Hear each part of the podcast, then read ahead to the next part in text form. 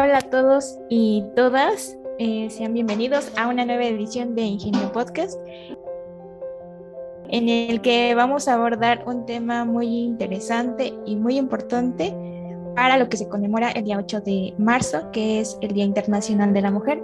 Y, el día de hoy tenemos a unas invitadas muy especiales, quienes eh, nos gustaría que se presentaran.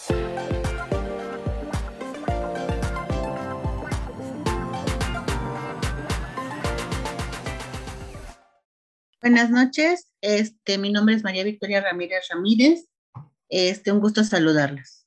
Buenas noches, mi nombre es Berta Esperanza Altamirano Fuentes, soy originaria del estado de Oaxaca y actualmente estoy dando clase de tiempo completo en el Departamento de Ingeniería Industrial.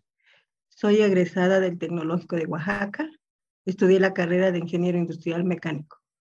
Hola, ¿qué tal? Buenas noches. Me llamo Katia Lorena Aviles Coyoli y pues es un gusto estar compartiendo con ustedes esta sesión el día de hoy. Saludos a todos y a todas. gracias. Hola, buenas eh, noches a todas y todos. Eh, bueno, en, el horario que nos escuchen, ¿verdad? Este, para mí es un gusto estar eh, colaborando con ustedes. Mi nombre es Jazmín Georgina Licona Olmos. soy docente del Departamento de Ingeniería Industrial eh, y bueno, muchas gracias por la invitación y va a ser un gusto compartir estas ideas con todas ustedes. Hola, ¿qué tal? Mi nombre es Janet Hernández Ortega. Es un placer estar compartiendo este espacio con ustedes y gracias por la invitación. Paso a la primera pregunta.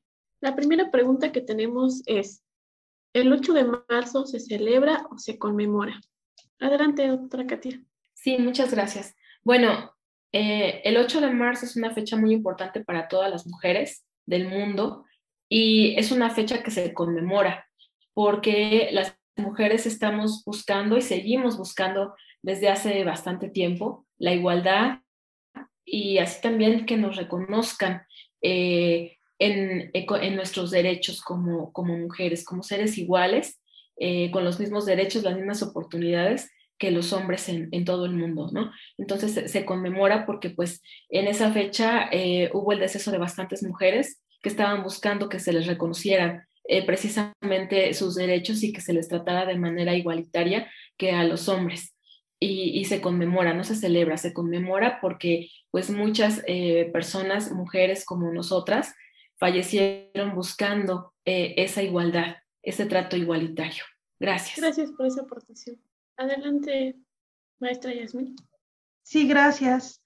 Bueno, para agregar en el comentario de la doctora Katia, en efecto, es una fecha lamentablemente es muy común y también hay mujeres que dicen, ay, feliz el Día de las Mujeres, felicidades y te regalan una flor y demás. En realidad, ese no es el sentido. Eh, el sentido es eh, reconocer que todavía hay esta desigualdad y esta equidad y que todas tenemos humanidades, independientemente si somos por nacimiento hombres o mujeres o también por la diferencia de creencias o de preferencias sexuales. Entonces, es algo que se ha estado luchando por los últimos años. Eh, seguramente hemos escuchado más acerca de estos movimientos del 8M o del Día de las Marchas Feministas.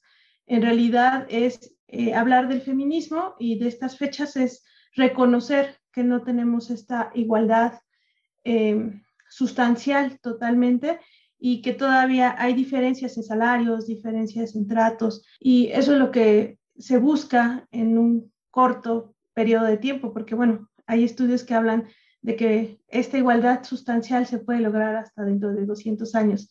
Yo espero que avancemos un poco más en estos últimos años. Gracias. Gracias, maestra. Adelante, maestra María Victoria.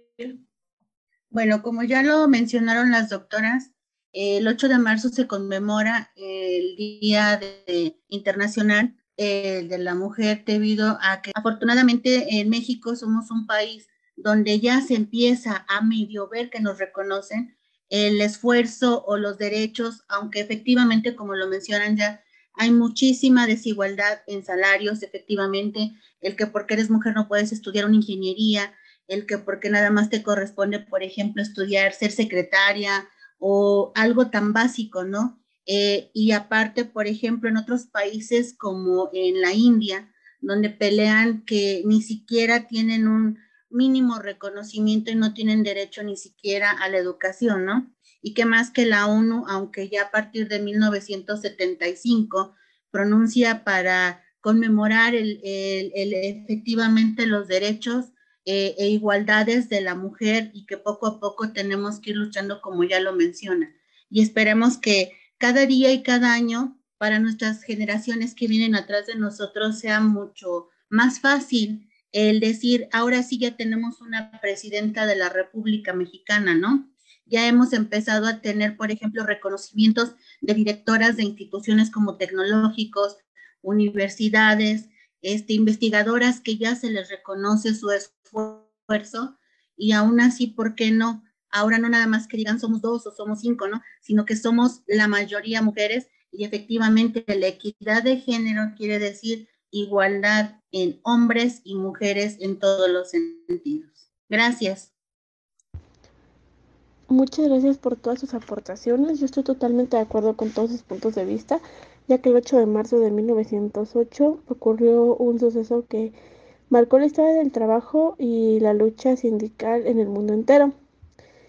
Eh, las mujeres estaban en huelga ya que exigían una reducción de jornadas de trabajo y un salario igual que el que percibían los hombres, ya que realizaban las mismas actividades, pero no se les pagaba lo mismo.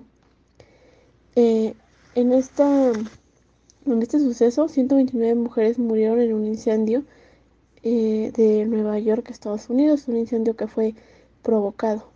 Y es así como nace el Día Internacional de la Mujer y es una fecha que se conmemora. Bueno, pues continuando con el tema, me gustaría hacerles la siguiente pregunta.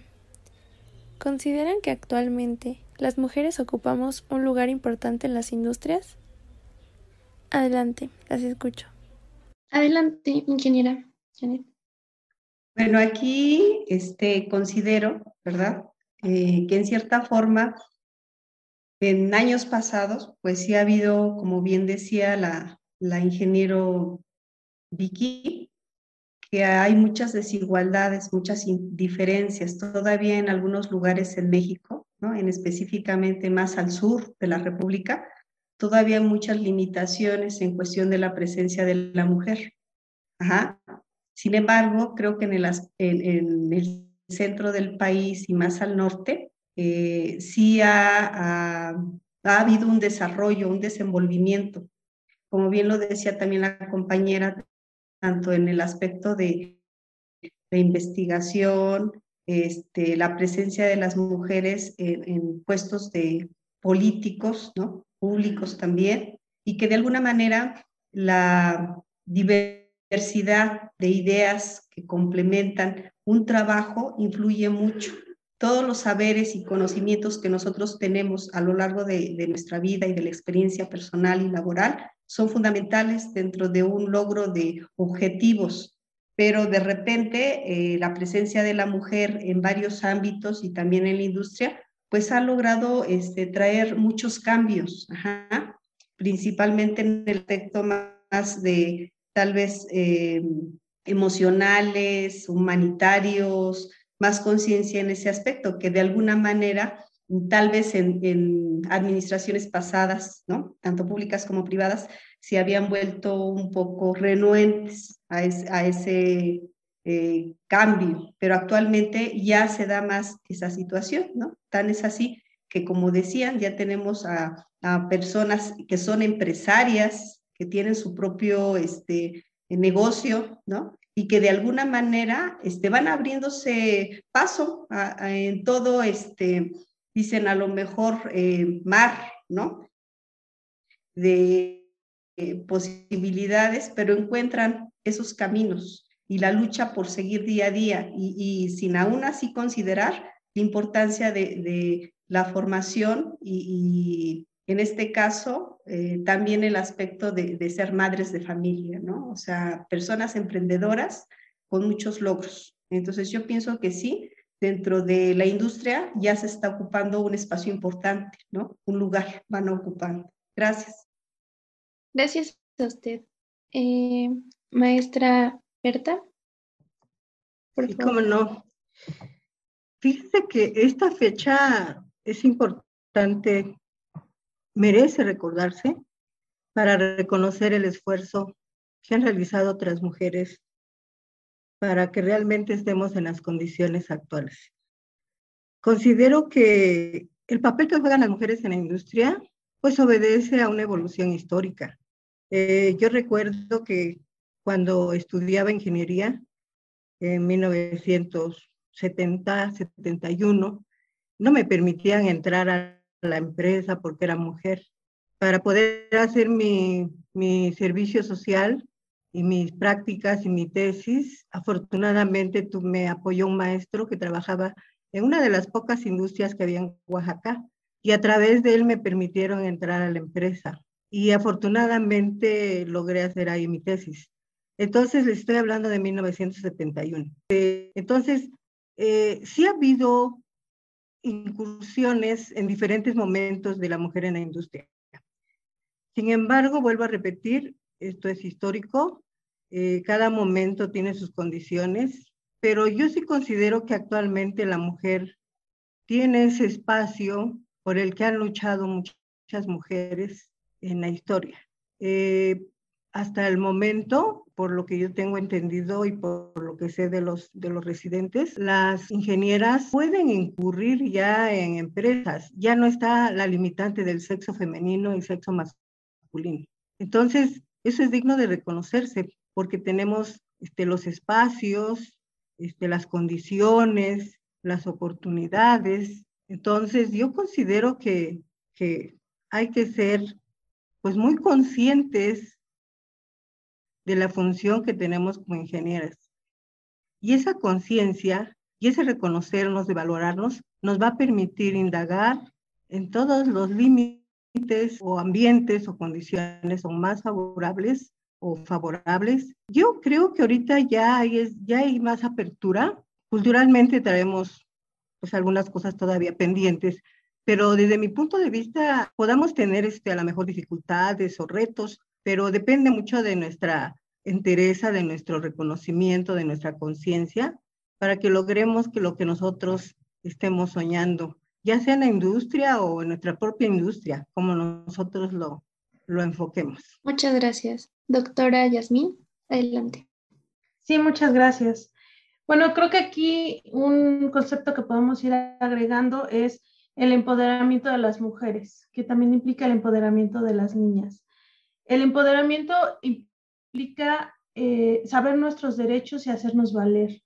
Eh, creo que es algo que por lo que se ha estado trabajando, más que eh, luchar, porque bueno, creo que luchar a veces se hace mella, es algo que se ha estado trabajando. Y prueba de ello es que ya hay mujeres que tienen puestos importantes en diversos ámbitos y en diversos contextos.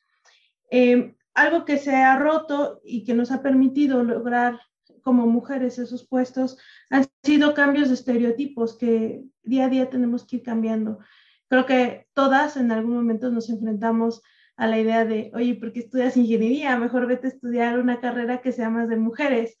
Eh, y seguramente, este, como lo decía la, la, maestra Berta, eh, en algún momento a ella no le permitían, o en la mina eh, todavía es común que a las mujeres no se les permite entrar porque tienen la creencia que la beta se esconde. Entonces, estas, estos estereotipos, estos paradigmas se tienen que ir cambiando y eso es lo que ha permitido que las mujeres podamos incursionar en diversos aspectos. Además, cambios en, en el equilibrio entre la vida familiar, eh, personal y profesional.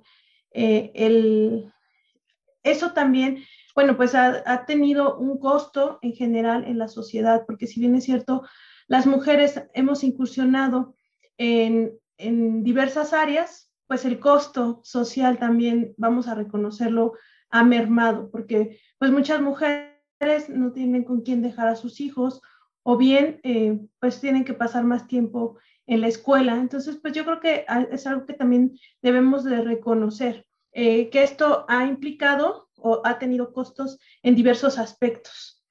Eh, los logros, pues bueno, creo que son palpables y el, el lugar o la importancia pues va a ser acorde en gran medida de las aportaciones. Y no solamente es llegar a algún lugar, sino eh, también ir abriendo brecha. Y a todas nos corresponde ir abriendo esta brecha desde ideas como lenguaje inclusivo, el que nosotros estamos hablando de todas las mujeres o nosotras como ingenieras, y eso vamos haciendo cambios, porque acuérdense que en el lenguaje se dice que lo que no se menciona no existe. Entonces, estos cambios que vamos a hacer y vamos haciendo todas va a ir generando esta igualdad sustantiva. Gracias. Muchas gracias por su participación a todas. Eh, bueno, pues la mujer ha ido ganando y lo seguirá siendo lugares preponderantes en la sociedad, en roles que tradicionalmente se consideraban masculinos, pero esto apenas inicia. Considero que apenas comenzamos a descubrir todo lo que somos capaces. Oficialmente la mujer representa la tercera parte de la fuerza de trabajo, económicamente hablando. Y todo ello no es con la finalidad de competir con el hombre, sino de compartir con él el mundo en igualdad de circunstancias y posibilidades, sin que esto signifique de ninguna manera que pretendemos ser iguales, porque la diferencia entre ambos es maravillosa, necesaria, enriquecedora y complementaria.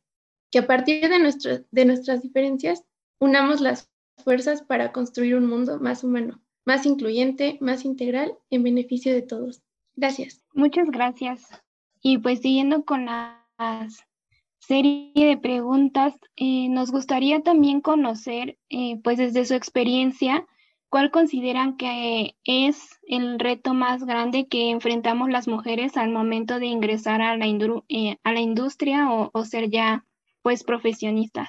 maestra Berta, adelante. Yo creo que el principal reto que enfrenta una mujer al incorporarse a la industria o a cualquier otra actividad, como es el caso de nosotros docentes de una carrera de ingeniería, eh, implica mucho esfuerzo, porque por naturaleza la mujer es mamá, ama de casa y profesionista. Entonces, eh, mencionaba algo muy importante la maestra Yasmin. El equilibrio entre estos elementos es difícil porque tenemos que estar en, dos entes principales, familia y profesión. Y históricamente podemos observar que cuando tenemos mujeres destacadas en algún área, pues definitivamente dejamos lo familiar este, en segundo término. Y, y, es un hecho que podemos salir adelante, seremos excelentes profesionistas, pero volteamos hacia atrás y si hemos dejado a segundo término a la familia. Entonces, para mí el reto más fuerte que tiene la mujer es que por naturaleza tiene que ausentarse nueve meses de lo normal porque está embarazada. Y pues es algo natural y no puedes luchar en contra de ello. Y te casas o, o eres mamá soltera este, y tienes que combinar esas actividades familiares. Y luego la, lo profesional, que pues tienes que estar cotidianamente realizando actividades, emprendiendo, resolviendo problemas, teniendo retos. Entonces, por naturaleza, tenemos la fortuna de tener esos retos que equilibrar. Y en este caso, pues yo creo que se mencionaba que hay que entender que somos poderosas, que tenemos un poder de combinar esos elementos. La naturaleza nos los proporciona, ser madres, ser mujeres, pues yo creo que tenemos que salir adelante con esa bendición y aparte con la, la vocación profesional, que es muy importante porque es una autorrealización personal donde tú eres valorada, eres reconocida y te pagan, ¿no? También. Pero yo creo que profesionalmente es un reto que hay que tomarlo en cuenta, pero es complicado porque menciono por naturaleza, por cultura, este, se nos complican nuestras actividades, nuestras funciones pero considero que tenemos la fuerza y el poder para salir adelante. Gracias. Muchas gracias. Doctora Katia. Sí, con mucho gusto. Bueno, relacionando esta pregunta con la anterior, eh, las mujeres ocupan un lugar importante en las industrias. Las mujeres sí hemos ganado terreno, hemos ganado puestos, hemos estado ya al frente de organizaciones y estamos en la industria eh, presentes más que antes, eso es tangible. Sin embargo, eh, los puestos altos todavía son negados a las mujeres. Estadísticamente se conoce que las, los famosos CEO o los CEO de las, de las empresas, de las grandes empresas, están ocupados por hombres, precisamente como lo comentaba la doctora Jazmín, por esos estereotipos de género los famosos estereotipos de género, todos esos paradigmas que todavía imperan en nuestra cultura actualmente, y no solamente en el mundo este, latinoamericano, en el ámbito latinoamericano, también en el anglosajón y en otros medios, también existe esa, todavía esa discriminación y esa desigualdad. ¿Cuáles son los, los, em, los retos que enfrentamos las mujeres al momento de ingresar a la industria, creo que específicamente esa cuestión de, los estereotipos, de esa parte cultural, social, que todavía está muy arraigada, eh, tanto en hombres como en mujeres, no nada más en, las mujeres, también en los hombres y también en las mujeres, está muy arraigada esa parte de los estereotipos. Eh, esa parte de, pues eh, tú no tienes la fuerza para hacer esto, cómo vas a hacer tú esta actividad, este, cómo me vas a decir tú a mí lo que yo voy a hacer. Creo que esa parte de, eh, mi, amiga la doctora Jazmín decía, calladita te ves más bonita, es algo que ella dice mucho, porque es un estereotipo. Entonces, creo que eso es lo que mayormente enfrentamos, esos estereotipos. Y además, pues la parte de que tú este, debes de estar en tu casa cocinando, cuidando a los hijos y dedicarle la mayor tiempo a los hijos, ¿no? Porque si el hijo este, no, es, no es exitoso, no le va bien, eh, se va por otro camino, ¿a quién es la culpable? La mamá, porque la mamá no lo supo guiar, la mamá no le supo enseñar, la mamá no, no estuvo ahí para, para acompañarlo, eh, siendo que realmente es una tarea de dos. Pero sí, eh, todavía esos estereotipos y esas actividades en las que las mujeres nos encasillan todavía actualmente, eh, creo que es el mayor reto que, enfrentamos para incorporarnos o ingresar a la industria. Creo que es parte cultural, parte ideológica y creo que ese es el mayor reto al que nos enfrentamos. Esa falta de sensibilización y falta de conciencia todavía que existe en, la actualidad. Gracias. Muchas gracias, doctora. Eh, maestra María Victoria, adelante. Bueno, eh, algo que ya se estuvieron mencionando mucho es el cambio de estereotipos. Efectivamente, eh, nosotros como mujeres, por ejemplo, estadísticamente se dice que dos de cada diez mujeres son el soporte familiar. Aparte del soporte familiar, pues prácticamente, como ya lo mencionaban la, doctora Katia, que el, hecho de estar frente a la familia, el que tienes que cuidar a los hijos, el igual la maestra Berta hace un rato comentaba, ¿no? El hecho de también de estar frente a la familia y de aparte trabajar. Es algo que nosotros a lo mejor en el momento lo vemos como un empoderamiento, ¿no? El de sí podemos con las funciones, pero efectivamente eh, cuando nosotros llegamos a la industria como mujeres ingenieras, por ejemplo en mi caso, siempre hay que luchar contra eh, lo que es el machismo, el, cómo denigran el trabajo. Y por ejemplo, el hecho de que como ya lo mencionaban, ¿no? Los altos puestos o los altos mandos no los pueden usar las mujeres, no tienen derecho o no pueden hacer el trabajo. O cuando llegas, por ejemplo, y te dicen, bueno, que eres ingeniero, pero como eres mujer, pues nada más tienes derecho a estar en la oficina, ¿no? No puedes ensuciarte las manos porque eres mujer, ¿no? Y cuando dices, bueno, pero es que lo mismo que hace el compañero ingeniero, hombre, también lo puedo hacer yo, ¿no? Eh, los resultados los podemos incluso se puede trabajar en equipo, pero eh, al menos yo considero que una de las, eh, las estrategias o tal vez de, de ir cambiando, como mencionaban hace un rato, la cultura, que es poco a poco, sí es poco a poco, pero aún seguimos sufriendo en la actualidad las mujeres ingenieros. Gracias. Eh, gracias, maestra. Doctora Jazmín. Sí, muchas gracias. bueno, Empecemos por tan solo estos eh, lenguajes de decir mujeres ingenieros, somos mujeres ingenieras. Desde ahí estos cambios se van a ir logrando. Eh, creo que aquí hay muchos temas interesantes que a lo mejor han ido tocando. Esto de la doble y triple jornada es uno de los retos, independientemente si tienes familia, hijos o no, porque, bueno, ah, yo no tengo hijos, eh, y, créanme que a veces me, nos a mí me ha tocado personalmente que dices, ah, pero pues eso lo lograste porque no tienes hijos. Si tuvieras hijos, seguramente no, no hubieras logrado tal cosa.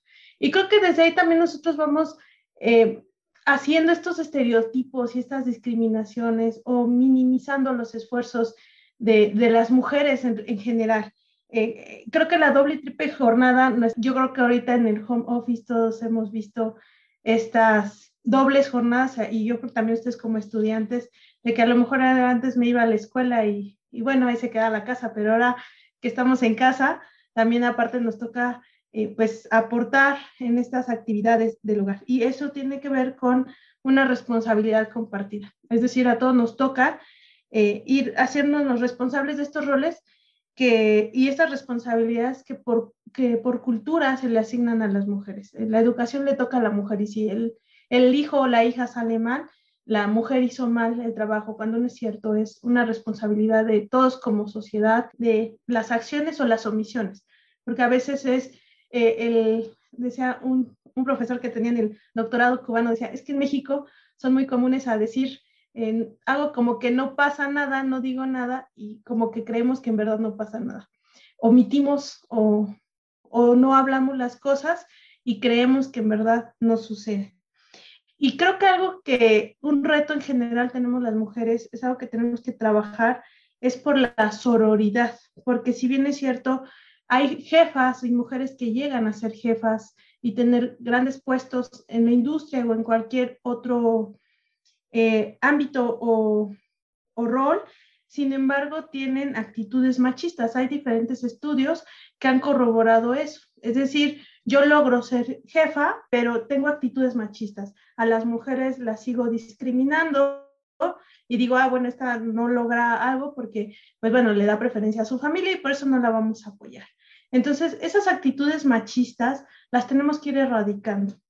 Y por lo tanto, también tenemos que ir trabajando por una sororidad, es decir, irnos apoyando entre mujeres, ir haciendo grupos para irnos empoderando en general. Creo que es algo que los hombres nos han puesto muchas veces eh, los ejemplos. Un hombre eh, es muy fácil que tape a otro hombre eh, para cualquier cosa. ¿Verdad, amigo, que estoy contigo? Si te habla la novia, dile que estoy contigo. Y el amigo le dice que sí. Y resulta que a la amiga le dice, oye, este, me dijo Fulente que estaba contigo, es tu amiga. No, no la he visto. ¿Quién sabe? Yo te engañó, ¿no? Entonces, esta sororidad nos falta el, apoyarnos, el, ser más este, empáticas con las mujeres en muchos sentidos. Ese es, yo creo que un reto, no nada más en la industria, en general, las mujeres, tener este apoyo hacia las mismas mujeres. Gracias. Muchas gracias a todas por sus valiosas aportaciones y me gustaría decir que es muy importante reconocer que la mujer Siempre ha tenido distintos roles en su vida, tanto personal, familiar, profesional, laboral, y en todos estos su presencia e influencia ha sido determinante y muy valiosa. Desafortunadamente es poco reconocida, sin embargo hay mucho que trabajar y pues como ustedes lo mencionaban, empezando nosotras como mujeres a apoyarnos. Muchas gracias. Bueno, la pregunta que tenemos para ustedes es, durante su trayectoria profesional y laboral, ¿cuál ha sido el mayor desafío al que se han enfrentado? Este, adelante, maestra Berta. Claro que sí. Eh, yo siempre desde niña quise ser maestra, pero desafortunadamente por condiciones ah, de documentos no pude ingresar a la normal. Sin embargo, posteriormente mi padre me alentó mucho para que yo estudiara una ingeniería. Entonces, yo feliz, siempre me gustaron las matemáticas.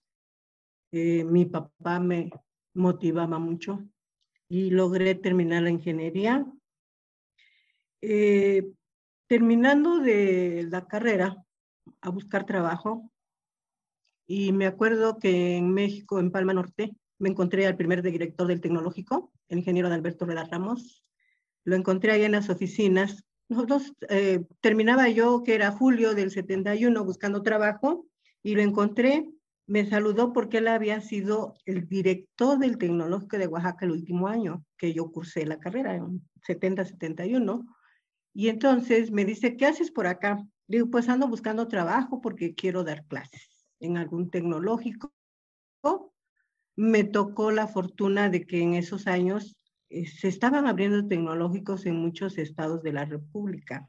A consecuencia del movimiento del 68, pues un, era un interés dispersar la educación tecnológica en todo el país.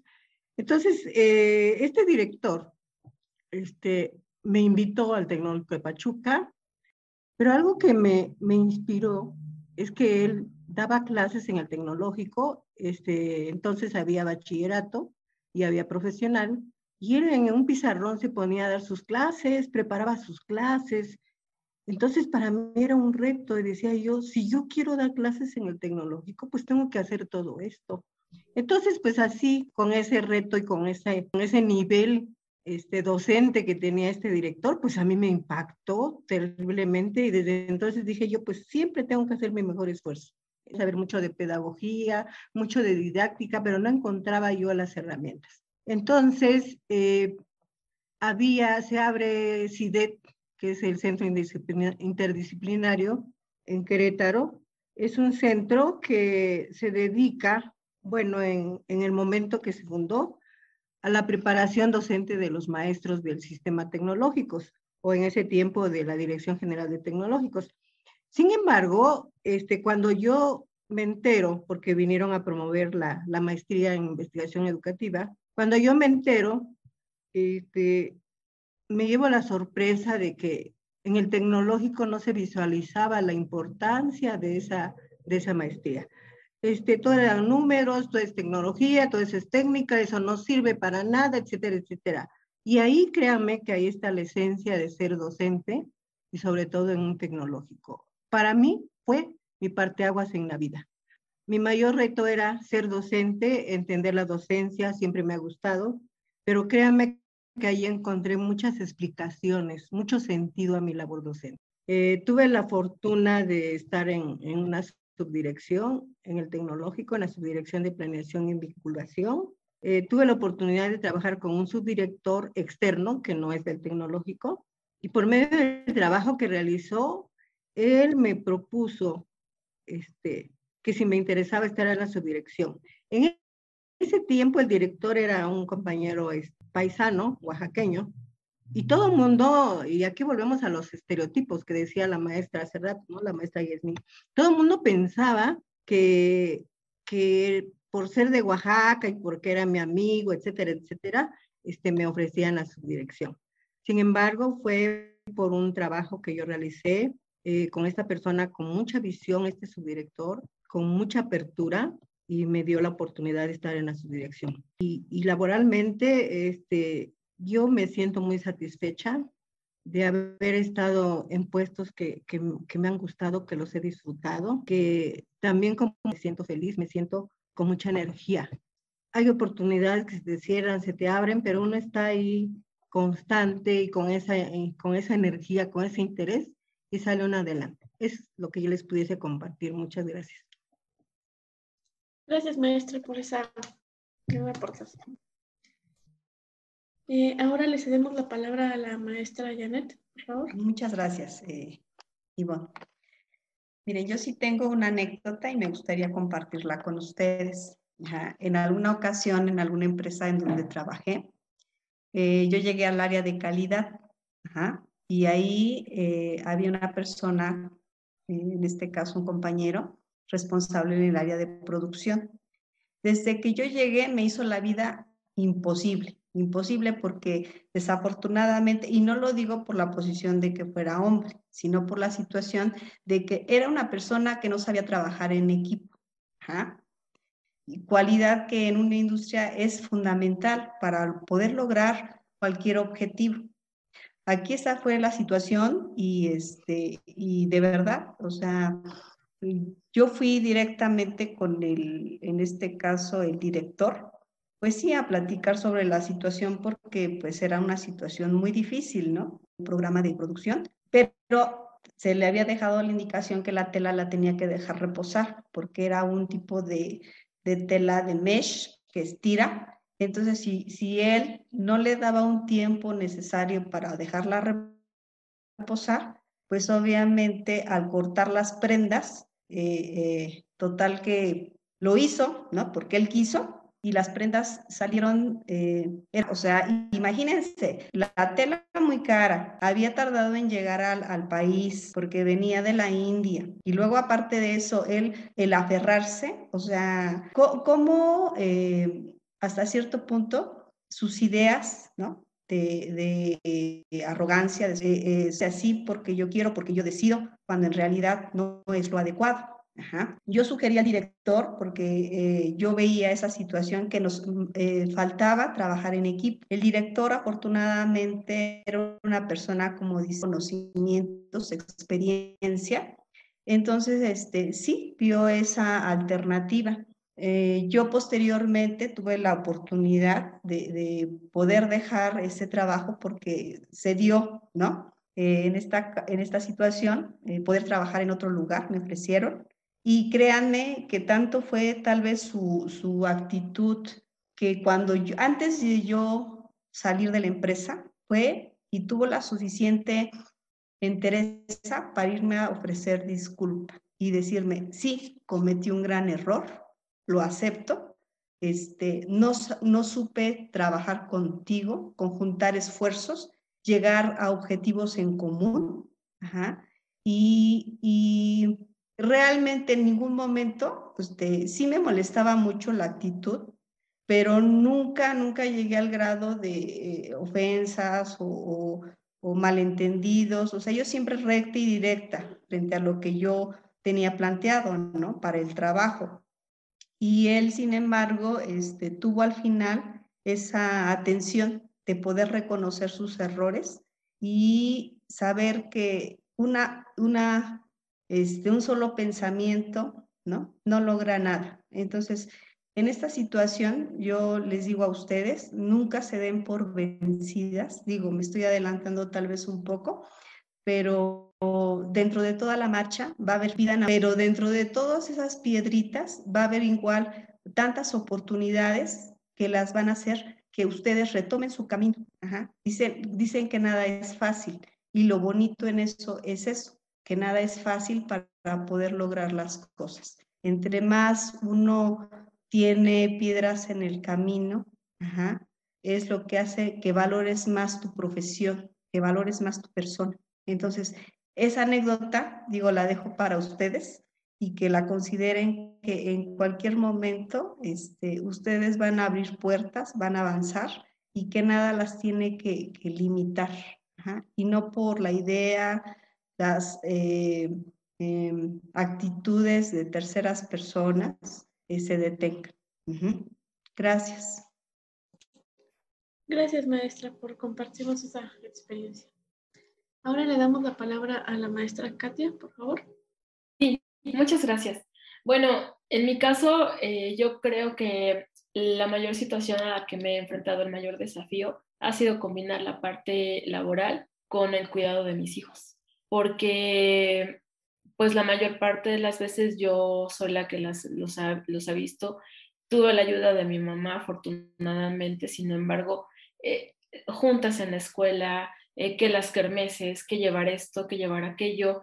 Y, bueno, yo veía, por ejemplo, que muchas de las mamás eran personas que únicamente estaban eh, en casa, pero pues cuando estás trabajando, como dice Jazmín, esa doble o triple jornada, eh, todavía es pues un poco más complejo, ¿no? El combinar. Para mí ese es el mayor desafío. Pero afortunadamente, pues salimos adelante, ¿no? Salí adelante de todo esto, con la ayuda de siempre de personas, por ejemplo, que como dice la maestra Berta, la, ingeniera Janet, hemos encontrado nuestro camino y que comprenden y ven esa parte y que de alguna manera este, tienen esa conciencia ya diferente, ¿no? Ese cambio de paradigma, ese cambio de, de, pensamiento. Entonces, eso también hace que, que, que, podamos este, avanzar, caminar. El encontrar personas que tienen ese mayor conciencia, ese sentido de igualdad y que, y que nos ayuda. Pero desde mi punto de vista, bueno, para mí, en mi experiencia, ese es el mayor desafío, el poder combinar el trabajo con el cuidado de, de mis tres hijos. Sí, muchas gracias. Gracias a usted por compartirnos esta experiencia.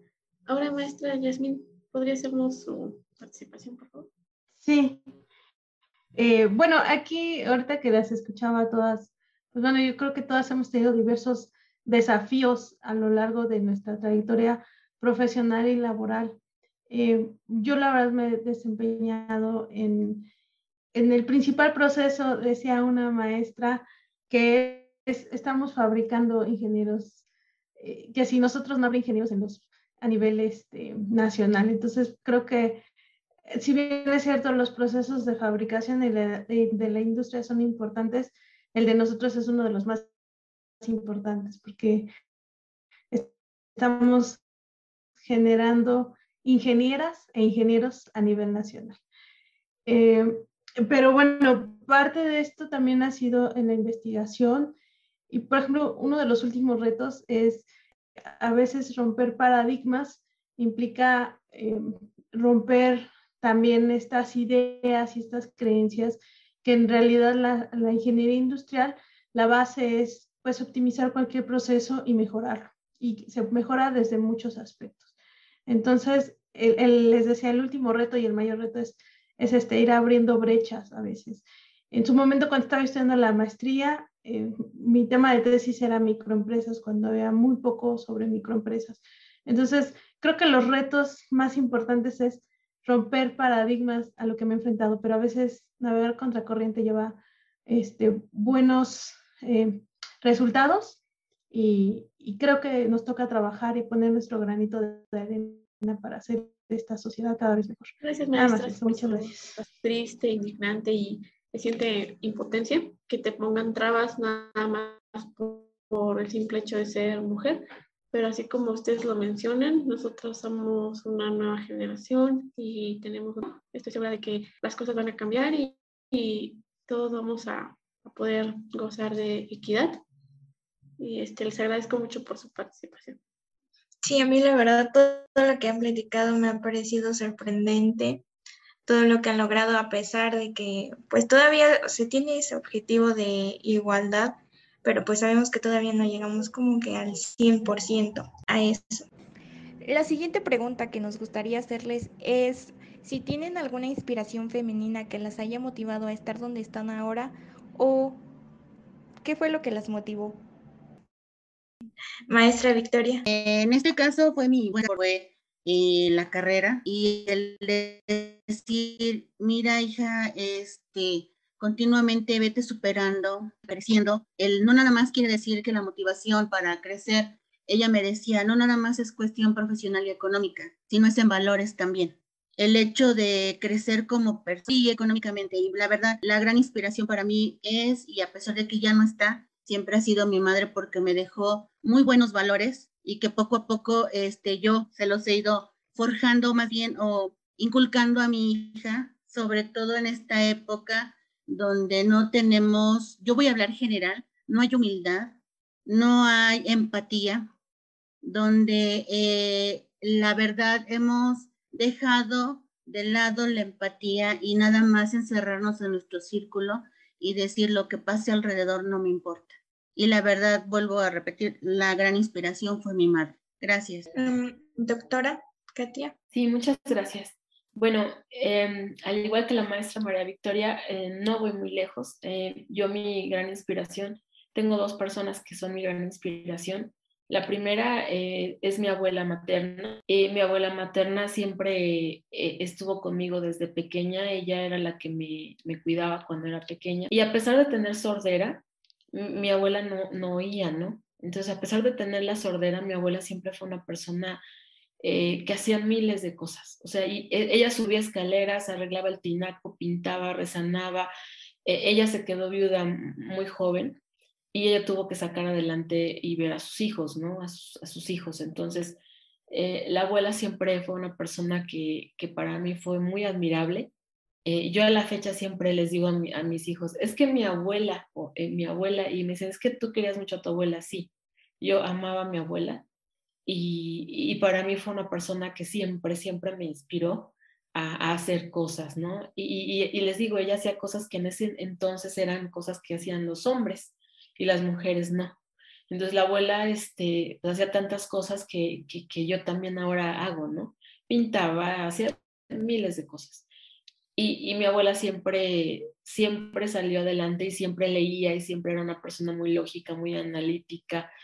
Eh, entonces yo siempre admiré mucho a mi abuela y ella me inspiró a, pues a, a, a, superarme, a seguir, a trabajar. Ella no, no tenía estudios más que creo que la mitad de la primaria, pero siempre fue una persona que, que se sobrepuso a cualquier situación y que siempre salió adelante. Y la otra persona, pues mi madre, mi mamá, eh, mi mamá también, este, una persona ordenada, una persona, y, mi madre es maestra de primaria, era maestra de primaria, ella es jubilada.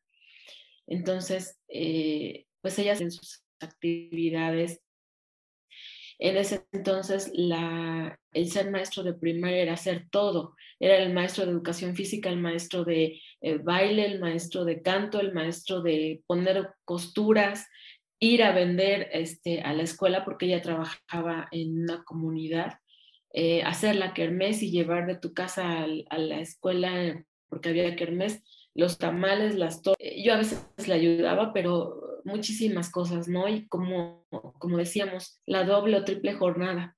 Entonces, eh, es una inspiración, siempre fue una inspiración para mí. Una persona que, que, lee, que sigue leyendo, que escucha las noticias y que te empieza a comentar y a dar sus puntos de vista. Entonces, eh, es muy gratificante crecer con una persona, con personas así, porque te motivan, te motivan a, a superarte, a, hacer cosas, a seguir adelante y que a pesar de cualquier situación que se te presente en la vida, que probablemente pudieras pensar en desistir, eh, sigas adelante. Entonces, esas son mis inspiraciones. Gracias. Gracias, doctora. Em, maestra Casmín. Sí, muchas gracias. Pues bueno, coincidimos, creo. Eh, sobre todo, bueno, mis, inspiraciones, pues primero también fue mi abuelita, que fue quien me crió, mi abuelita materna, que bueno, a veces me sale decirle mamá, porque pues fue la que me crió de chiquita, este, que creo que enseñaban, o a mí me tocó que me enseñaban con ejemplo más que con palabras. Y creo que eso es un parteaguas en, en la formación como seres humanos. Y la otra, pues bueno, mi, mi mamá, eh, que, que, cuando era niña yo la veía como mi papá porque era la que se dedicaba a trabajar, este, la que si no hacía algo mi abuelita le decía, este, y era la que me regañaba casi casi. Y bueno, había frases, yo me acuerdo mucho, se me grabaron y siempre cuando me toca o me invitan a dar alguna conferencia, las comparto. Mi mamá dice que para ser inteligente tienes que ser inteligente en todos los aspectos de la vida, que no se vale ser inteligente en la escuela y tonta en la vida, porque tú ya no eres inteligente. Entonces, esas frases y esos ejemplos, pues van marcando, te van marcando como persona y como ser humano. Y bueno, también lo decía Katia, ¿no? Este, a lo mejor, eh, pues mi abuelita no tuvo acceso a la educación como ahora nosotros tenemos este acceso, porque bueno, también ese ha sido resultado de estos cambios palpables que tenemos y que vivimos. Eh, antes pues no, no entraban a estudiar porque pues las mujeres no tenían ese acceso, tampoco los hombres. Yo creo que si escuchamos a las historias de los abuelitos o los bisabuelitos, mi abuelito tenía tercero de primaria, pero a pesar de eso fue soldador, se fue a Estados Unidos y bueno, creo que las, eh, las personas eh, no nada más nos van formando, son hombres y mujeres. Si bien es cierto, las mujeres han, nos van marcando también los hombres, porque pues yo puedo decir que mi abuelito este, a pesar de todo, era feminista porque empoderaba a las mujeres. Entonces, pues yo creo que también eh, sus, sus, frases, ¿no? O sea, eh, sufres por tonto, ¿no? Este, si algo te molesta, quítate. Entonces, creo que también son frases que te van que las figuras en realidad han sido hombres y mujeres, y si hablo de mujeres, principalmente mi abuelita y mi mamá. que les agradezco. Por ejemplo, yo recuerdo mucho que cuando estudiaba le decía mamá, necesito un libro de inglés o voy a estudiar inglés. Me decía, ah, sí, nada más dime cuándo hay que pagar, cuánto cuesta. también me tocaba hacer la, la, investigación y nunca me dijo, no, no tengo dinero. Y cuando yo terminé de estudiar, este, y me empecé a trabajar, yo dije, no, pues ya, seguramente con lo que gano lo hago, ¿no? Y cuando me metí a estudiar la maestría, ah, hubo ocasiones que pues, no me alcanzaba para el pasaje para comer. Y yo decía, ¿cómo le hizo mi mamá? No sé, nunca me negó nada para la escuela. Y, y bueno, ahí es también cuando valoras, porque pues te das cuenta que no es tan fácil como nosotros a veces lo vemos, ¿no? Que pedimos y nos dan, pero bueno, ya cuando te toca a ti ganártelo, te das cuenta que, pues bueno, lleva su esfuerzo y se reconoce, la verdad, yo se los agradezco mucho. Gracias. Qué bonito ver que tenemos, bueno, existen cosas en común y que mujeres inspiran a más mujeres y que no solo eso, sino que hombres también están contribuyendo a, pues a que realmente exista esa igualdad, ese empoderamiento hacia la mujer. Adelante, maestra Berta. Gracias. Honor a las mujeres, merecido. Y lo que estamos externando definitivamente, nuestros valores tienen que ver mucho con, con nuestra mamá, con nuestra abuelita, pero con una figura materna, pero infranqueable. ¿eh? Yo les puedo decir que mi dolor en todo momento ha sido mi madre, porque ya últimamente lees cosas y entiendes cosas, pero lo más admirable que ella era analfabeta, ella nada más sabía leer el, abecedario, ella no estudió la primaria, porque en esa época ella, haber sido de los 30, este, ir a la escuela era para aprender a hacer carta para los novios, entonces no las dejaban ir a la escuela. Y entre las hermanas o hermanos se enseñaban a leer el, el silabario y por medio de eso leían. Entonces mi mamá realmente no tenía ninguna preparación. Sin embargo, este, ahorita recuerdo a Leonardo Stenberg que decía que las personas inteligentes son aquellas que saben enfrentar la vida como se les va presentando, no como tú quieres, sino se ahí la circunstancia y a ver de qué manera la enfrentas, ¿no? Entonces, yo creo que mi mamá, sin conocer a Leonardo Stenberg, esa era su, su, filosofía. Voy a enfrentar la vida de la mejor manera como se me presente. Y definitivamente ella, eh, sin preparación este, académica, pero sí con muchos valores, que yo hasta la fecha me fortalecen y me siguen fortaleciendo. ¿Qué valores? Una actitud ante la vida. Estuviera cansada, estuviera enferma, ella trabajaba, ella nos atendía, ella hasta se descuidaba por estar con su compromiso de, mamá. Honesta, como no se imaginan, con una situación económica muy precaria, sin embargo no era capaz de ir a pedir prestado, ni a, ir a extorsionar a alguien, etc. Y amorosa como no tienen idea. Entonces, en mis momentos difíciles que he tenido en mi vida, siempre me pongo a pensar en ella y digo, mi mamá en este caso, ¿qué haría? Y definitivamente encuentro energía y encuentro la reflexión y el valor que ella me, me dio a través de sus actitudes. Entonces, eh, creo, a mí me queda claro que aunque no tengas una preparación académica, los valores son los que permean muchas cosas. En el caso de mi mamá, tenía muchos valores y eso lo sacó, la sacó adelante. De una manera muy airosa, sacó adelante a seis hijos con una situación económica precaria. Y ella, desde esos años, yo nací en 1950, ella trabajaba con mi papá, porque mi papá era, este, era, fabricaba, tenía su fábrica bueno, artesanal, hacía servilletas, pero era un proceso muy complicado y mi mamá le ayudaba en todo el proceso. Y aparte cuidar seis hijos y dar de comer y atenderlos, etcétera, etcétera, una cosa increíble mi mamá.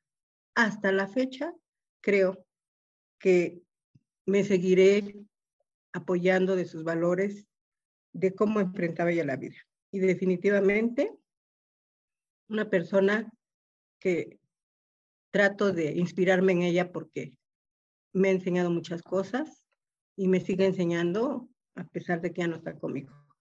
Pero por otra parte, eso es en cuanto a lo familiar. En cuanto a lo profesional, eh, fíjense lo que son las cosas.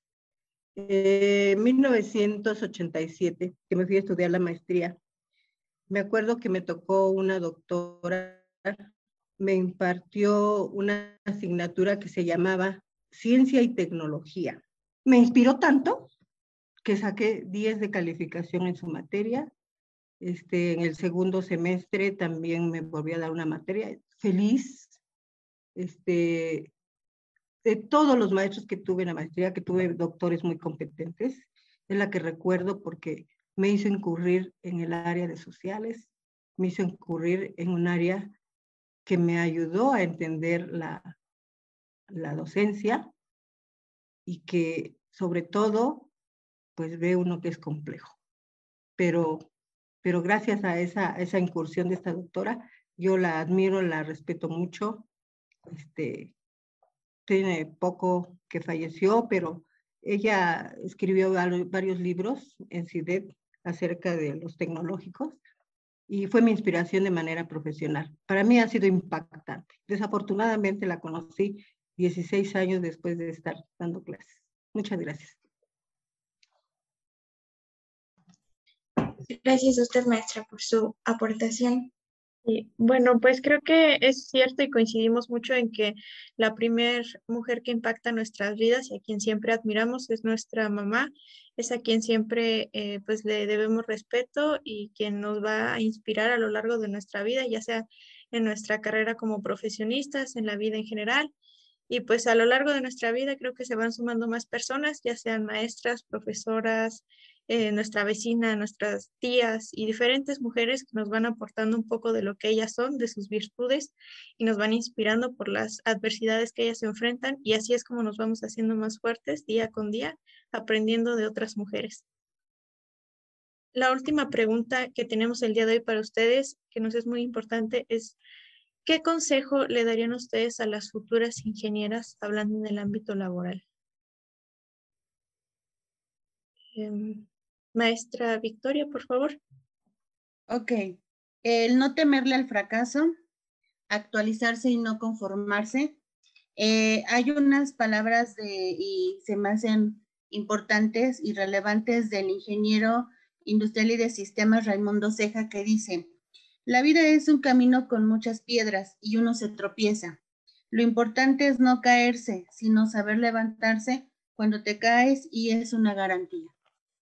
Gracias. Gracias, maestra. Eh, la maestra Berta. Claro que sí. Yo quisiera compartirles que crean mucho en ustedes como mujeres y en general que todas tengamos mucha fe en nosotras mismas. No hay nadie que tenga más poder sobre ti que tú misma. Eso se los juro. Yo he tenido poder porque me lo creo, pero hay que ser consecuente. Es decir, he tenido una vida muy difícil, no se imaginan lo difícil. Desde que yo salí hasta la fecha, siempre he tenido una actitud de hacer diario, diario, diario, diario, diario, diario. El hacer diario pues vas encontrando cosas, vas encontrando retos, vas encontrando oportunidades. Pero yo sí les garantizo que las veces que yo he enfrentado un reto, siempre hay algo que me acompaña. O un curso, o una persona, o un consejo, o, o algo, pero siempre, siempre a mi lado ha estado algo. He sido inquieta, pero por muy fuerte que sea el reto, siempre he tenido de dónde agarrarme. De los valores de mi familia, de mi compromiso personal, de mi carrera, de muchas cosas. Entonces, el mensaje que el consejo que les pueda dar en este momento, les puedo dar es que nunca, nunca dejen de hacer, nunca dejen de hacer. Porque en el hacer van a encontrar los retos, las oportunidades, las satisfacciones y la paz que toda mujer requerimos para sentirnos bien. Muchas gracias. Gracias, maestra. Eh, maestra Janet, por favor. Bueno, antes que nada, yo quiero agradecer el espacio que nos han brindado y principalmente también a las compañeras, el poder externar, digamos, hasta cierto punto, eh, vivencias, ¿verdad? Sentimientos propios que nos han marcado como personas y también como profesionistas. Les agradezco mucho, ¿verdad? Esa eh, confianza que han tenido y externarlas también. Eh, yo yo sí me gustaría darles un consejo, pero no más como futuras ingenieras, sino también como futuras madres de familia, ¿verdad? Eh, también mujeres profesionales y en su vida personal también. Miren, la vida es muy corta, muchachos, demasiado corta. Dicen, ahorita estamos, pasado, pasado, ni qué nos va a pasar. Entonces, primero aprendan a, a quererse ustedes, tal cual son, amarse, a cuidarse en, el aspecto de, salud. Y eh, posterior a ello, dicen, uno con salud ya viene todo. O sea, todo puede uno lograr, pero sin salud no, no podemos lograr nada. Aquí lo que sigue es que estén en constante aprendizaje, que siempre se levanten, por mucho obstáculo que sea muy grande, ustedes sean perseverantes, ¿no? ¿no? No se dejen intimidar y si alguien les dice no puedes, este, demuéstrense a sí mismas que lo pueden hacer y lo pueden lograr. Y por otro lado, también eh, el aspecto de siempre estar en constante aprendizaje, pero a ello complementen ¿no? con el aprendizaje de las demás personas. ¿A qué me refiero? Que tengan la suficiente humildad para aceptar las ideas de los demás reconocer que no, sabemos, no somos sábelo todo y que en cualquier momento de nuestra vida, aún aquella persona que no tenga la misma preparación o el mismo nivel académico de nosotros, puede enseñarnos mucho más de la vida, así como las vivencias que han mostrado eh, las compañeras docentes respecto a sus familias, que sin ninguna educación este, las han podido sacar adelante. Yo en lo personal lo único que les puedo decir que yo desde pequeña, mis papás fallecieron, entonces me quedé bajo la batuta o la responsabilidad de, mi de mis abuelos paternos, pero eso no impidió para seguir adelante. Cuando uno tiene metas, cuando uno tiene decisión, cuando quiere uno alcanzar un objetivo, lo va a hacer. Y, y, y yo lo enmarco mucho, muchachas, y en este caso, en forma general, de que no depende de los demás el que ustedes salgan adelante, depende de ustedes mismas el poder lograr, siempre y cuando ustedes en su camino tracen ese objetivo. y, y principalmente ante todo y ante la vida, lo único y más importante que les, que les dejo en estas palabras es que sean felices y que aprendan, aprendan mucho a valorar todo lo que tienen, así como simplemente comerse un helado, disfrutar una serie de televisión, disfrutar un tiempo sin tal vez nada más estar acostado, disfruten esos momentos, porque no regresan. Y de verdad, como futuras ingenieras, yo las veré aquí, ¿verdad? Tal vez en, en unos cuantos años que me digan, ¿sabe qué, mis? Soy gerente de tal lado, o soy empresaria, tengo mi propia empresa y, eso yo creo que como compañeras también, este, en este caso nos, pues es la mayor satisfacción que uno puede tener frente a ustedes, que ustedes nos superen en muchas cosas. Y no lo digo en lo, en lo profesional, sino también en lo personal, ¿sí? Y muchas gracias por el foro, la verdad es que fue muy agradable. Este, saber de las vivencias de las demás compañeras. Gracias. Gracias, gracias, maestra. Sí, pues ha sido muy agradable compartir con ustedes este espacio. La verdad es que estamos encantadas y nos gustaría seguirlas escuchando. Así que, por favor, doctora Yasmín. Sí, muchas gracias. Pues bueno, también agradecer el espacio, el tiempo, eh, esta inversión de tiempo, porque creo que también es una inversión para nosotras mismas, el, reflexionar y darnos cuenta de los, lo afortunadas que somos como personas. El primer, el primer consejo es anteponer, eh, primero que antes que ser mujeres, somos seres humanos y que trabajamos con seres humanos y que dependemos de seres humanos y que apoyamos a seres humanos.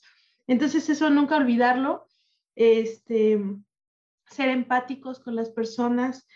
Eh, algo que yo hablo mucho es la comunicación asertiva, saber qué decir, en qué momento decirlo, con quién decirlo y también en qué momento quedarse. Lo decía eh, en su vivencia, Janet, eh, a veces nos encontramos con gente que no sabe eh, trabajar en equipo, pero también a nosotros nos toca aprender a, a tener esa asertividad para saber a veces en qué momento hablar y en qué momento quedarse callado para evitar también algunas peleas, porque bueno, dicen que para pelearse se requieren dos y lo hemos visto ahorita con lo que estamos viviendo. Entonces, pues a veces también es necesario eh, tener paciencia, esta paciencia, porque hay cosas que dependen de nosotros y hay cosas que no. Y eso también eh, creo que a nosotros nos, bueno, a mí me ha tocado aprenderlo a lo largo de la vida, que eh, hay cosas que se te escapan de las manos y tampoco se vale frustrarse por eso, más bien hay que agradecer porque cuando pasan los años y volteas y dices, uff, fue lo mejor que me pudo haber pasado y yo necia queriendo este, esa, esa cosa o que me sucediera tal cosa y resulta que era lo mejor para ti. Entonces, tener fe en lo que tú creas. De hecho, hay estudios científicos que comprueban que las personas que creen en algo son más exitosas que las que no creen en, en nada, que los ateos, porque los que creen en algo tienen la confianza de que va a suceder y que va a suceder lo mejor para ti. Entonces, creo que el creer en algo, en lo que ustedes crean, e, es muy bueno. Eh, se vale ser ateo, pero no molestar a los demás, también eso es válido. Creo que eh, si nos encontramos gente que pone piedritas, eh, pues lo recomendable es no ser de las personas que pongan piedras. Creo que nos toca abrir brecha, pero hacérsela fácil también. Fácil, no regalado a los que vienen atrás de nosotros, ¿sale? Creo que a veces tenemos esas creencias de si a mí me costó, a los que vienen atrás de mí que les cueste el doble. Creo que, bueno, ya no nos corresponde este, ese tipo de ideas o de estereotipos. Eh, creo que también eh, esta pandemia y esta experiencia como humanidad, eh, yo digo que nos ha tocado vivir la tormenta, pero no todos estamos en el mismo barco. Y el ser empáticos y buscar el beneficio común por encima del beneficio personal es algo que tenemos que trabajar el día con día. Eh, no es fácil este, este cambio de chip que todos estamos haciendo. A veces nos cuesta trabajo en ponernos de acuerdo, pero como siempre lo dice eh, y lo dijo hace un rato, la salud es importante, pero la salud en todos los aspectos. Salud física, mental, emocional, espiritual. Decían, ser espirituales es hacer cosas buenas para ti y los demás. Y creo que eso es válido como, como personas. Creo que eso te da más satisfacción. Y, les digo, cuando algo no dependa de ti, pues dejarlo eh, que suceda y tener la confianza que va a ser lo mejor para todos. Y bueno, la otra, pues enseñar con el ejemplo, eh, ser congruentes. Eh, creo que las palabras se escuchan, pero se las lleva el viento, pero los ejemplos arrasan.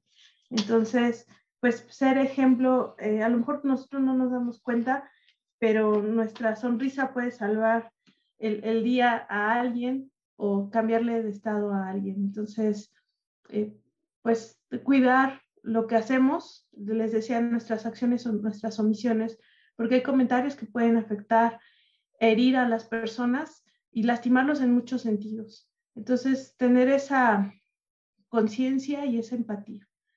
Eh, en general, esas serían mis, mis recomendaciones. Aparte, bueno, seguir estudiando, esa sin duda, porque pues, para lograr eh, el título y, y seguir este, un, una maestría, un doctorado, pues decían hay que echarle ganitas, no es cuestión de suerte, que muchas veces dicen, ay, qué suerte has tenido, hasta dónde has llegado. Ven los resultados, pero no lo que hay detrás.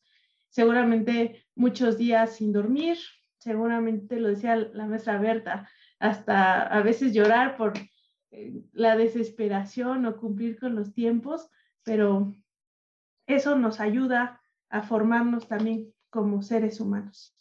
Entonces, pues bueno, eh, muchas gracias por este espacio y gracias también a, a las mujeres ingenieras que tenemos aquí y las futuras ingenieras. Mucho éxito en todo lo que ustedes desempeñen. Gracias. Muchas gracias, doctora Yasmin, por sus consejos. Estamos seguros van a ser de mucho provecho para las futuras ingenieras que nos acompañan aquí y las que nos están escuchando. Eh, doctora Katia, por favor, adelante.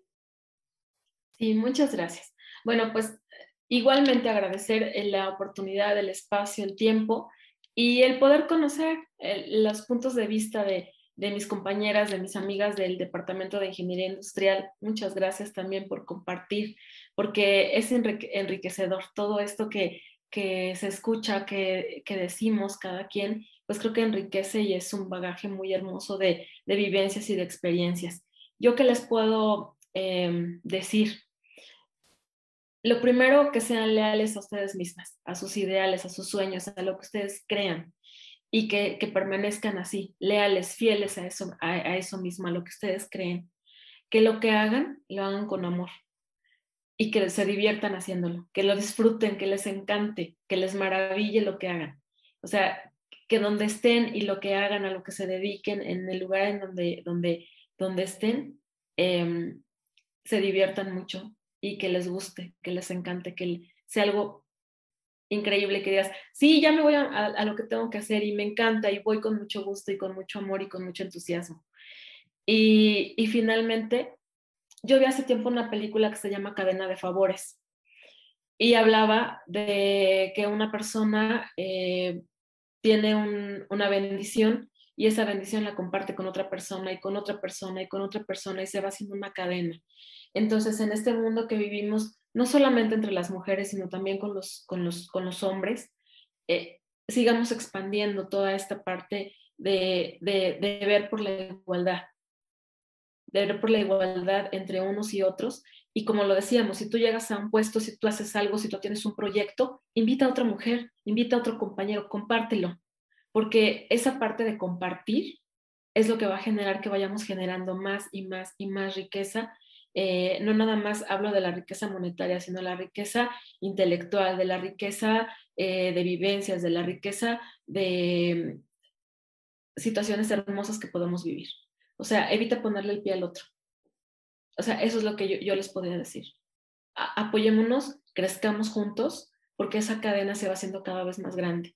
Y cuando esa persona se acuerda y dice, yo viví esto con esta persona, eh, me apoyó, crecimos, esa persona va a apoyar y a, ayudar a crecer a otro.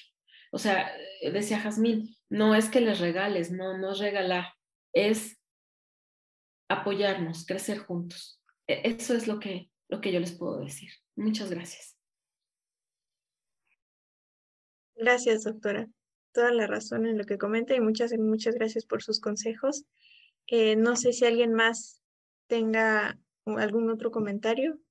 Eh, maestra Janet nuevamente. Este, sí, nada más para complementar y, cerrar, ¿no? Miren, eh, me acordé algo de lo que entre dijo la doctora Jazmín. Yo muchas veces este, pienso que cuando uno no vive de sueños, cuando somos niños, siempre jugamos a hacer algo, siempre. Ajá, y soñamos con ser, por ejemplo, en este caso, doctor, eh, doctora, ingeniero, ingeniera, cualquier profesión. Y vivimos de esos sueños.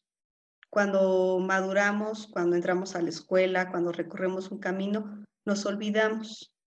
porque muchas veces vivimos del día a día de la presión de las materias, de lo que ustedes quieran, de la vida personal. Como decía aquí, este, las compañeras a lo mejor en ese momento no tenemos dinero, ¿no? Este, nos malpasamos, vivimos muchas cosas. Pero yo les puedo decir algo, cuando uno vive de los sueños, del sueño que sea, uno lo va a alcanzar y siempre va a encontrar motivos para salir adelante y para lograrlo. Entonces, yo lo único que sí quiero que vivan, que vivan sus sueños, muchachas, cualquier sueño que sea, pero que nunca dejen de vivirlo y que nunca olviden que pueden también sentirse niñas, ¿no? O sea, retomar esa etapa infantil en donde nada era imposible, ¿no? Yo creo que muchas veces lo imposible no lo ponemos nosotras mismas. Entonces, como mujeres, ustedes tienen muchas cualidades, este, salir adelante y sobre todo superar muchos obstáculos. Entonces, vivan de sus sueños y sean felices. Gracias. Gracias, maestra, por su aportación. Sí creo que es muy importante tener una ilusión. Todas ustedes lo comentaban y nos alentaban a seguir estos sueños, seguir esta motivación, hacer lo que nos hace felices. Creo que es muy importante porque a veces lo olvidamos, a veces olvidamos qué es lo que nos motiva, lo dejamos de lado, lo creemos imposible. Y creo que el día de hoy sus palabras nos hacen recordar que no es así, y que podemos conseguirlo y tenemos no y que no estamos solas, sino que tenemos pues una red muy grande de apoyo y que siempre podemos encontrar la manera de seguir adelante. Em, ¿Alguien más tiene algún otro comentario para cerrar? Sí, este, doctora Yasmin, adelante. Sí, eh, bueno, ahorita que hablan de la felicidad, bueno, es importante también reconocer que la felicidad independientemente de lo que sea, no con el estereotipo casado de eh, tienes que tener hijos para ser feliz, tienes que este, casarte para ser feliz, tienes que estudiar para ser feliz. Creo que aquí también quitarnos esos estereotipos. Eh, y yo leía hace algún tiempo, no sé si han tenido oportunidad, el libro de Conéctate de Gaby Vargas y decía que la felicidad son esas pequeñas cosas que no te cuestan, pero que te conectan a la vida. ¿Qué te conecta? Ver el atardecer, disfrútalo, esa es tu felicidad. Tomarte un café, disfrútatelo. Entonces, creo que la felicidad son esos pequeños momentos que, este, como dice un maestro, la felicidad es como la mecánica, es una suma de momentos que al final es tu felicidad de tu vida. Entonces, eh, es algo que quisiera agregar, el concepto de felicidad, no el ideal que nos marcan en los estereotipos sino lo que te hace feliz, aunque rompas esos estereotipos. Este, y la otra, sí, tener, eh, sí, ilusión, vivir los sueños, pero les decía mucho, no aferrarnos, porque hay cosas que, insisto, no dependen de nosotros y a veces es lo mejor para nosotros. Entonces, este, también tener esa, esa humildad, esa aceptación. Eh, alguna vez, este, bueno, creo que a todos nos pasan cosas malas, pero alguna vez me decían eh, algo, una experiencia muy fuerte que viví, me decían, bueno, ¿y por qué a ti no? O sea, ¿qué te hace diferente para que no te toquen cosas difíciles? Pero esas cosas difíciles, este, nos van enseñando a ser mejores seres humanos, a reconocer que no nada más estamos haciendo roles de docente, de, de, de hija, de, de, prima, de lo que sea, sino que somos primeros seres humanos. Entonces, eh, cuando nos tocan momentos difíciles, son momentos que nos eh, vuelven a conectar a que somos seres humanos y que primero tenemos que ver eso. Pues a vivir esta vida en la felicidad que ustedes quieran. Gracias, doctora. Eh, maestra Berta, ¿tiene algún comentario? Sí, cómo no. En primer lugar, agradecer la, oportunidad de participar. Créame que cuando se dio la invitación, saturadísima de trabajo para, para no variar, ¿verdad? Eh, y dije yo, ay Berta, otra actividad más, pero ahí estoy, ahí estoy. Y acepté con mucho gusto, sin saber la experiencia que iba a vivir. Les digo, soy inquieta. Decía mi mamá, tú eres chile de todos los moles. Eh, agradecerles la oportunidad de conocer varias facetas de mis compañeras de trabajo y conocerlas a ustedes también a través de su actividad que están realizando. Eh, creo que no hubo mejor manera de, de, festejarnos que compartir experiencias y con, esa, con ese toque humano que mencionaba la maestra Yasmin. Sinceramente, eh, no pensé que me sensibilizara esta actividad, eh, que me emocionara, que me sintiera a gusto. Eh, logré sentirme a gusto y, y logré compartir muchas cosas con ustedes, así como ustedes las compartieron y realizaron esta actividad. Déjenme felicitarlas. Eh, ojalá, ojalá y esta actividad este, se propagara entre las demás compañeras de la carrera. Es una actividad que vale la pena y no esperemos que sea el Día de la Mujer, sino hay muchas cosas que trabajar en el capítulo con sus compañeras mujeres. Entonces, les agradezco sobre todo este aspecto humano que tocamos el día de hoy, que yo creo que independientemente de nuestras cualidades, de nuestras debilidades, este, podemos fortalecerlas, fortalecerlas y agradecerles esa parte a las compañeras, a ustedes, de tener un momento bonito, este, en lo personal muy agradable, me sentí muy bien y me sentí, pues hasta cierto punto, me dejan algunas reflexiones para ser mejor cada día como persona y como mujer. Muchas gracias. Felicidades. Gracias, y gracias a todas por sus consejos, gracias por aceptar nuestra invitación. En verdad ha sido un espacio agradable para todas nosotras y cada una se lleva algo de ustedes el día de hoy. Nosotros, bueno, nosotras siempre las hemos admirado por su labor docente, por todo lo que nos han inspirado dentro del salón de clases, por todas las enseñanzas, por su experiencia, pero hoy nos llevamos algo más de ustedes y en verdad estamos muy agradecidas por haber podido estar aquí el día de hoy y pues muy contentas de que esto no solo sea para nosotras, sino que podamos compartirlo con más personas que sé que van a estar eh, muy agradecidas de haber escuchado este podcast.